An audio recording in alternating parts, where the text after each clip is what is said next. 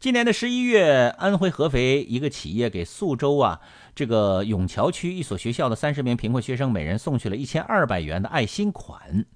这个近日呢，记者啊接到家长的反映，说这个还没等孩子们拿到钱，学校就要求学生们每人拿出了二百块钱，共计六千元，请企业及学校镇村镇的干部吃饭。日前呢，记者采访学校负责人得知啊，学校的确向学生啊筹集资金吃饭啊，但后来没有使用，已经陆续退还了。俗话说呢，可怜之人必有可恨之处。尽管不知道把这话反过来说，可恨之人必有可怜之处，是不是也有普遍的意义哈？但是所谓的贫困生出钱请领导吃饭，确实有点类似的意思。这同时还是让我想起了另外一句常用语：哀其不幸，怒其不争。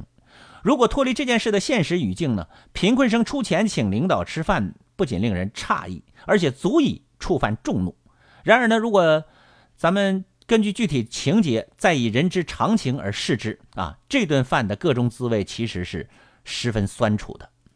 虽然不知有着三十名贫困学生的学校是不是也同样的贫困，但是酒桌花了六千元钱的饭局，还真算不上是这个啊大吃大喝的宴请。尽管吃饭这件事已经从最初的果腹变成了一种享受，又被公款吃喝引向了腐败的歧途，但包括校方赞助企业以及当地村政府的部分领导，还有三十名受资助学生在内的一顿饭，总共才花费了六千元，这也只能算是家常便饭了。那是若以这个腐败论之呢，呃，这个还不够这个贪官的一次小酌呢啊！但是这并非是以数额论性质，而是这样的饭局用以答谢赞助企业，还请来了当地村政府的部分领导，只能算是表达一下心意了。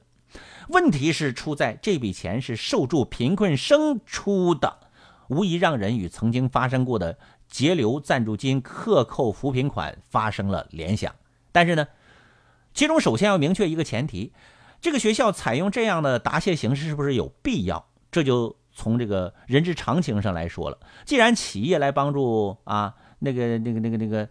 呃，是吧？那么天气比较冷，活动啊一直搞到了中午才结束，吃顿饭也在情理之中，但也是一种传统的答谢仪式啊。其次呢，这个该校呢是不是真的没有经费，所以提前向贫困生筹了钱？这不妨从。这顿带有答谢宴请的饭局啊，那么在当地村政府部分领导到场的规模之下，酒桌酒桌左右才花了这个六千多块钱来看啊，真是还是有点这个穷相毕露了。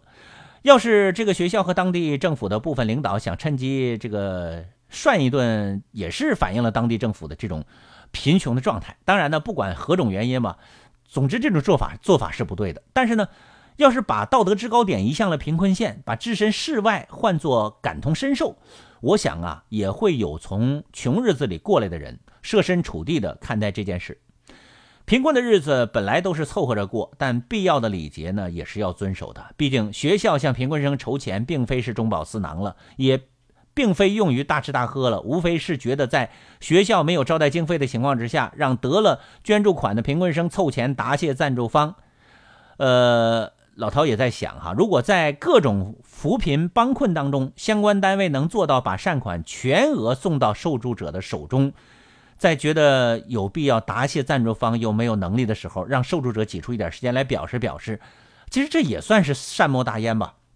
那么，如果能在更高的境界上达成共识，那么在公事公办的时候，很多传统礼仪啊，其实是可以省略的。